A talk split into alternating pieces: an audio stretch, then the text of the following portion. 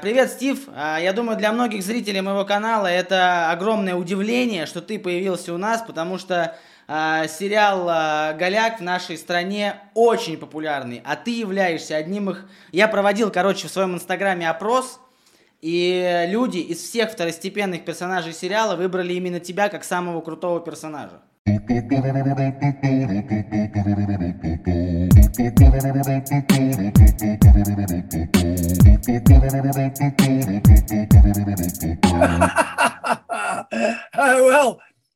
Я очень польщен. Я не знаю, что это говорит обо мне или говорит о моем персонаже Джимми. Русские очень любезны. Мне нравится думать, что в каждом из нас есть немного Джима. Огромное спасибо за это, я реально польщен.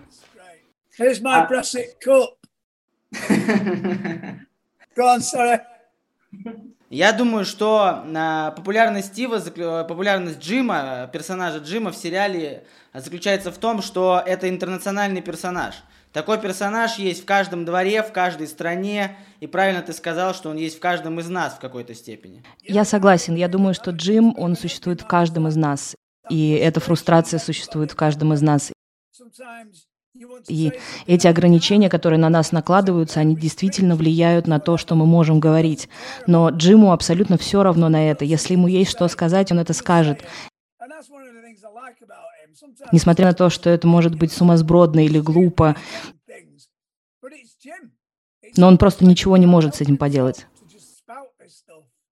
Как э, ты, Стив, попал вообще в сериал «Голяк»? В общем-то, как и все. Я актер, и мой агент просто организовал для меня кастинг. Я прочитал сценарий и после этого отправился туда. А Джозеф был там, а, его роль Винни, и мы разыграли с ним несколько сцен. А, некоторые люди просмотрели нас, и на этом все закончилось.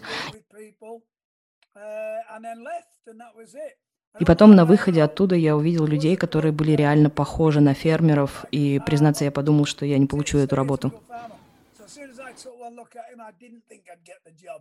А что можешь сказать о Джозефе Гиллигане? Гилгане? Джозеф фантастический и никогда не прекращает работать. Даже на съемочной площадке его мозг постоянно занят работой. Как улучшить сцену, как сделать диалоги лучше. И знаете, что я обожаю в нем? Обычно сцена, которая у нас прописана в сценарии, она никогда не выходит так, такой в процессе. Она меняется. Потому что он очень хорошо знает персонажей и хочет, чтобы они смотрелись максимально реалистично. Он просто фантастический. Мы любим его. Он реальный лидер нашей команды. Мы его просто обожаем. И я люблю его как в реальной жизни, так и его персонажа. А как удается работать с его вот этими недугами, как дислексия и так далее? Я не думаю, что это не дуг. Я думаю, что он просто не такой, как все. Он может импровизировать прямо в кадре во время съемок, как-то улучшать сцену. Настоящее удовольствие работать с ним. Он такой креативный, он полностью в этом, потому что события реально основаны на его жизни. Поэтому он проживает свое прошлое, играя эту роль. А мы, мы просто находимся там, потому что мы хотим помочь ему в этом. Я думаю, что он делает что-то стоящее, потому что люди с нетерпением ждут продолжения, они хотят еще и еще и еще.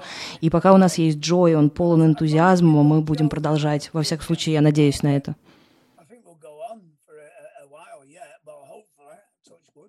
А какой твой самый любимый персонаж в сериале? Мне нравится Томмо. Открой немножко тайну. Про что будет четвертый сезон? Чего ждать зрителям? Я не могу поделиться секретом с вами. Я просто хотел бы сказать, что каждый сезон становится лучше предыдущего. Мы почти э, закончили уже снимать четвертый сезон. Я думаю, что сценарий становится лучше и лучше с каждым разом, и персонажи раскрываются еще больше, и, возможно, раскрываются совсем по-другому, потому что за несколько лет совместной работы мы больше узнали друг друга, и теперь мы взаимодействуем на съемках совершенно иначе. Мы очень хорошо знаем наших персонажей, и сезон за сезоном сериал только улучшается и будет улучшаться, но сегодня я не буду спойлерить. Единственное, что я хочу сказать, что четвертый сезон лучше третьего, и он пока что самый лучший из всех. А, нам в России говорят о том, что будет всего четыре сезона. Так ли это или нет? Нет, это неправда. Мы уже продумываем пятый сезон. Съемки пятого сезона будут в следующем году. Насколько я знаю, а, начало съемок запланировано на июль. Давайте скрестим пальцы и будем надеяться, что это реально произойдет. Насколько я знаю, четвертый сезон это точно не конец. И сценарий пятого сезона прямо сейчас уже находится в разработке. Мы все с нетерпением этого ждем. Супер. А, давай вернемся немножко к тебе. А, я почитал немножко твою биографию, она достаточно интересная. После школы ты а, пошел а, на флот, и тебя оттуда выгнали за то, что ты убегал с корабля отмечать, по-моему, свой день рождения. Расскажи про эту ситуацию подробнее. Да, но это не был морской флот в привычном понимании этого слова. Я присоединился к торговому флоту. Торговые корабли, никакой униформы, нам не нужно было отдавать честь, ничего такого. Просто работал на торговом судне, когда был пацаном. А, времена были совершенно другие. Мне исполнилось 18, мы были в Бомбее, сейчас этот город называют Мумбай. Я был молодым пацаном, и, откровенно говоря, я пропал на пару дней, чтобы отпраздновать свой день рождения. Такое случается, особенно когда ты молод. Я был за границей, я был молодой, дикий, и я просто наслаждался жизнью. А, также э, в твоей биографии я нашел случай, когда после драки в баре э, получилось, что ты чуть не умер. Расскажи об этом случае подробнее, как это было, как ты с этим боролся и вообще о чем эта история. Это не была драка, там было очень много парней, они просто устраивали потасовки, там вот и все. Один из них сказал, что от моей девушки, и на выходе из бара я отпустил какой-то комментарий в сторону одного из них, и удар прилетел мне в лицо, и какой-то осколок порезал мне горло, и также кто-то пырнул меня ножом в бок и повредил диафрагму. Я был в коме какое-то время, и мне было очень тяжело. У меня было шесть больших операций. А, нож, который в меня пырнули, был грязный, и началась инфекция, какое-то заражение. И это заражение распространилось в ребра, и мне удаляли кусок ребра. Я достаточно долго страдал из-за всего этого, но первая осознанная мысль, которая пришла мне в голову, когда я очнулся, была «я до сих пор жив». Поэтому я до сих пор здесь. А что вот в тебе в голове, может быть, поменялось после этого случая? Что ты можешь, может быть, после этого случая сказать э, людям, которые сейчас это смотрят?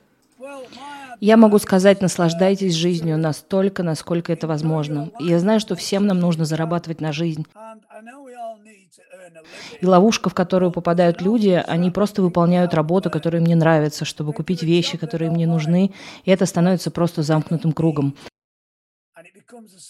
Украшайте свою жизнь, наслаждайтесь своей жизнью, потому что она утекает сквозь пальцы.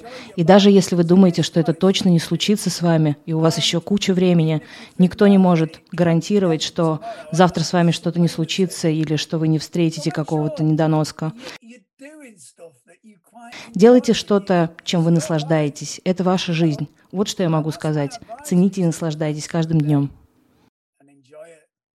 твоей биографии э, есть огромное количество фильмов, многие из них в России посмотреть очень сложно, только если ты знаешь э, английский язык, но один из фильмов э, и понравился мне очень, и очень сильно повлиял на меня, это фильм «В поисках Эрика». Это история о неудачнике, который оказался на краю жизни, и вот в, в своем кумире он находит такое спасение, и благодаря и вопреки своему кумиру он становится лучше и начинает решать свои проблемы. А, расскажи про этот фильм. А, э, много ли общего у тебя с персонажем этого фильма? Да, сто процентов. В поисках Эрика. Эрик, как ты и сказал, был отбросом жизни, и он видел, видел Эрика Кантана как его ментора, как вдохновителя, пример силы.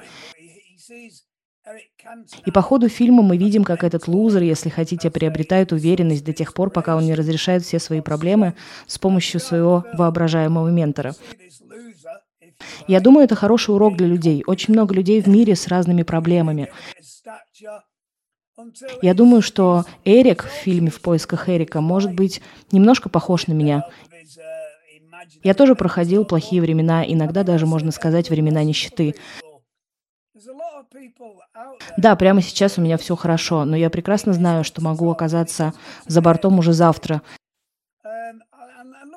И тогда я просто вернусь к любой работе, которую я смогу найти, чтобы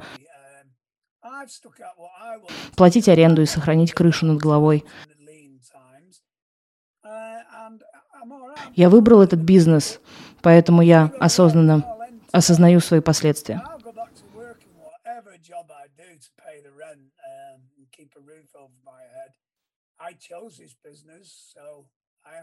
Э, за какую футбольную команду болеешь? Я не свихнувшийся футбольный фанат. О, да, да, я вижу это, не переживай. Манчестер Юнайтед. На самом деле я хреновый фанат. Я почти не хожу на игры. Но я не прочь посмотреть хороший футбол. Мне нравится ходить на игры низших лиг. Например, футбольный клуб Юнайтед. Команда, игру, игру которой или игры, которые нравится смотреть, потому что они местные и доступные. Если бы мне нужно было выбрать кого-то из больших игроков, я бы сказал Манчестер Юнайтед, потому что мой отец был большим фанатом.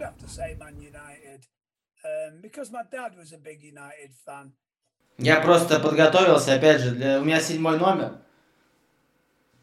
Это, это не Эрик Кантона, это, это Эрик Кантона моего времени.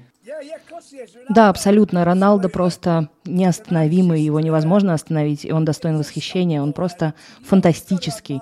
На него невозможно не смотреть. Какой, э, Стив, какой э, Эрик Кантона на съемках, вообще каково это было сниматься с человеком, который не имеет практически никакого отношения к актерской профессии, но является превосходным футболистом, там, одним из лучших в истории Манчестер Юнайтед? Это было фантастически. Во-первых, я не знал, что он будет в фильме. Кен Лоуч не всегда говорит о том, что должно произойти в сцене, и я не знал, что Эрик Кантона будет там. И на репетиции сцены, где я смотрел на плакат Кантона, и мы делали дубль, еще дубль, еще дубль. Потом они попросили меня выйти из кадра, чтобы поправить свет или еще что-то. Затем я вернулся, и мы начали сначала еще один дубль. А Кантана в этот момент был спрятан в какой-то комнате, его никого, никому не показывали. Потом он появился, и мое удивление в этой сцене, оно было реальным. Я не знал, что он будет в фильме. После фильма «В поисках Эрика» ты получил э, большую популярность. Ты получил награду Канского фестиваля. И до, до этого фильма такой популярности не было. Что изменилось вот у тебя внутри вот после выхода этого фильма? Я не думаю, что что-то изменилось внутри меня. Единственное, наверное, что изменилось, это баланс на моем банковском счету. Мне приходится браться за любые работы теперь, чтобы попытаться сохранить этот уровень. Но я работаю актером много-много-много лет до, и работал до этого, до этой успешной роли. И когда я пришел в этот бизнес, у меня не было намерения быть богатым и знаменитым. Я просто пришел в этот бизнес, чтобы воплотить в жизнь то, что всегда было внутри меня, чтобы получить удовлетворение от своей жизни. Быть знаменитым в разных странах и иметь деньги на счету – это просто вторичный результат, которым я тоже, безусловно, доволен. Какая, по твоему мнению, твоя самая для тебя важная, любимая роль, которую ты сыграл? Быть отцом и дедушкой. А, какие планы дальше сниматься? То есть э, у тебя сейчас там контракт с э, сериалом «Голяк», и ты не можешь нигде сниматься, либо ты планируешь дальше, зовут ли еще в кино, вообще, как, как ты хочешь, чтобы твоя актерская карьера развивалась дальше? Я больше не думаю в таком ключе. Мне 62 года, я пытаюсь жить моментом. Надеюсь, я буду работать над Галяком в следующем году. Я просто прохожу сквозь жизнь, немного спотыкаясь. Вполне успешно справляюсь с этим последние 62 года. И я надеюсь, что Своим усердием, хорошей работой и прекрасной рабочей этикой я заслужу еще роли. ты играл в группе The Fall на басу, потом ты решил собрать свою группу, ты назвал ее как э, электронная политическая сатирическая группа, по-моему, так. Э, как сейчас обстоят дела с ней? Э, или вообще расскажи о том, как это, почему это появилось и зачем вообще тебе это было нужно в какой-то момент. В первую очередь, чтобы расставить все точки над «и» с The Fall, я никогда не являлся членом группы.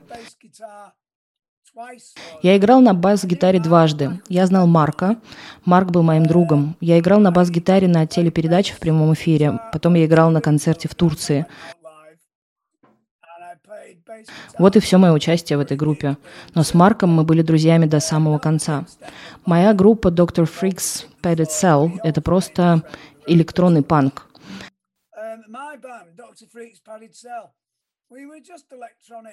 Когда мы говорили, что это политическая группа, мы делали отсылку на британскую и американскую политику. Во время выступления мы воссоздали сцену тюрьмы Гуантанамо, и кто-то был в костюме заключенного. И мы даже поджарили его на электрическом стуле во время выступления. Мы кричали через какие-то мегафоны. Все это было сюрреалистично, дико и политично, но нам казалось, что это было круто для того времени.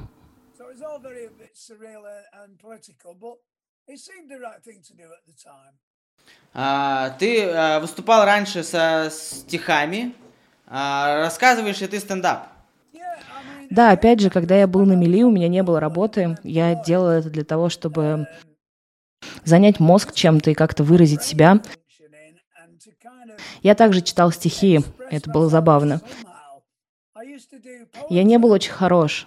Также я занимался стендапом, а со стихами у меня даже было несколько концертов. Но, как я уже сказал, я не думаю, что я был как-то хорош в этом. Возможно, я не так уж и хорош в актерской игре, но знаешь, нужно всегда делать то, что приносит тебе удовольствие. А, что тебе нравится больше, смешить людей или заставлять их задуматься о чем-то серьезном? Эти две вещи не исключают друг друга. Ты можешь заставлять людей смеяться и также давать пищу для размышлений. Ты не можешь быть несчастным постоянно. Я думаю, что заставлять людей смеяться — это вообще ключевое. Но это не значит, что люди не должны думать в этот момент. В общем, секрет в том, чтобы заставлять людей смеяться и думать одновременно. Я вижу у тебя за спиной а, плакат с э, «Криминальное чтиво». Вот давай просто так вот, назови три фильма, которые каждый человек должен посмотреть. Первый «Помни» Кристофера Нолана. Самое невероятное об этом фильме то, что он начинается с конца и потом движется к началу.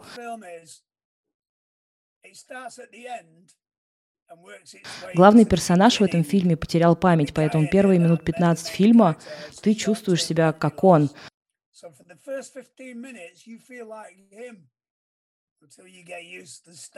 Пока ты не начинаешь привыкать к стилю фильма и не въезжать вообще в то, что происходит. Это какой-то просто невероятный фильм. Второй — это «Процесс» Франца Кавки. Моя любимая версия режиссера Орсона Уэллса. Оба эти фильмы заставляют тебя задуматься, но особенно процесс. Я думаю, что он очень актуален сегодня, когда над человеком ведется процесс, а он даже не понимает, что он сделал, вообще в чем его обвиняют.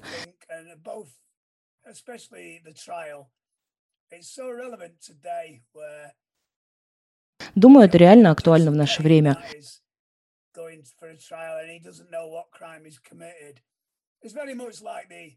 И третий фильм, который я люблю, это «Полет навигатора». Про ребенка, который увлекался НЛО. Я очень люблю этот фильм. Он позволяет тебе просто сбежать в какую-то другую реальность.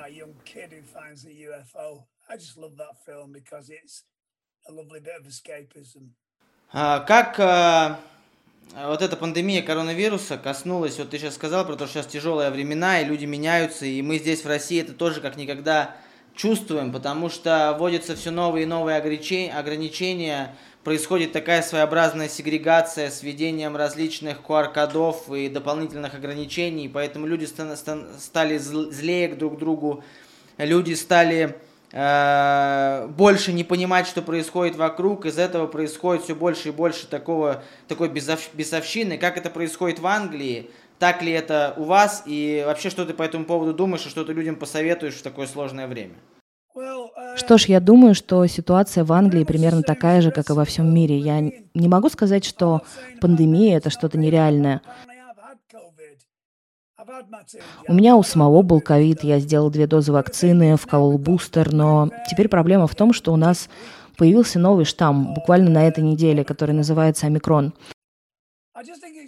Я думаю, что это заставляет людей бояться искать ответы на какие-то вопросы, что весьма странно. И также за кулисами происходят какие-то события.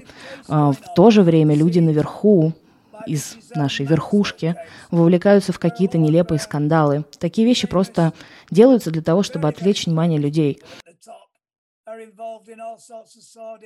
Я, конечно, не говорю, что пандемия — это что-то неважное, но все озабочены омикроном и количеством заболевших, когда реальные проблемы остаются незамеченными. Например, количество людей, которые умирают на улицах постоянно. И я считаю, что тактика запугивания людей — это просто чересчур.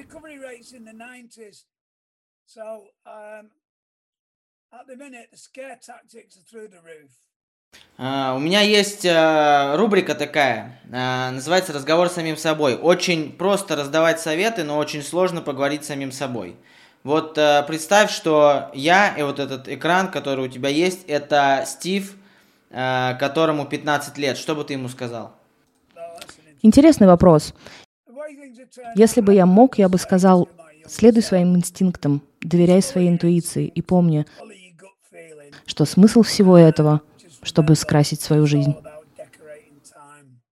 А что бы ты сказал Стиву, которому, давай, 85? Я бы сказал, привет тебе, тупой старый хуй. А, кстати, забыл спросить, а вот эту историю про то, что Стив Эвотс, Эвотс это имя перевернутое наоборот, почему ты так сделал? Потому что сто лет назад, когда ты был частью киноиндустрии, для того, чтобы играть в фильмах или выступать на телевидении, тебе нужна была актерская карточка. Ты должен был быть членом гильдии актеров. Когда я присоединился к гильдии, они не позволили оставить настоящую фамилию Мерфи, потому что там уже был человек с именем Стивен Мерфи. И в гильдии было запрещено иметь двух актеров с одинаковыми именами и тем более фамилиями. Эвотс — это мое имя Стив, но написанное задом наперед. Это единственное, что я смог придумать в тот момент. Поэтому мое полное имя — это палиндром. Ты можешь прочитать Стив Эвотс задом наперед. Это по-прежнему будет Стив Эвотс. Вот почему я придумал себе псевдоним. Просто потому, что кто-то другой уже был там, в гильдии актеров, и у него было мое имя. Круто. А, еще есть такая рубрика в моем подкасте, это опросник Марселя Пруста.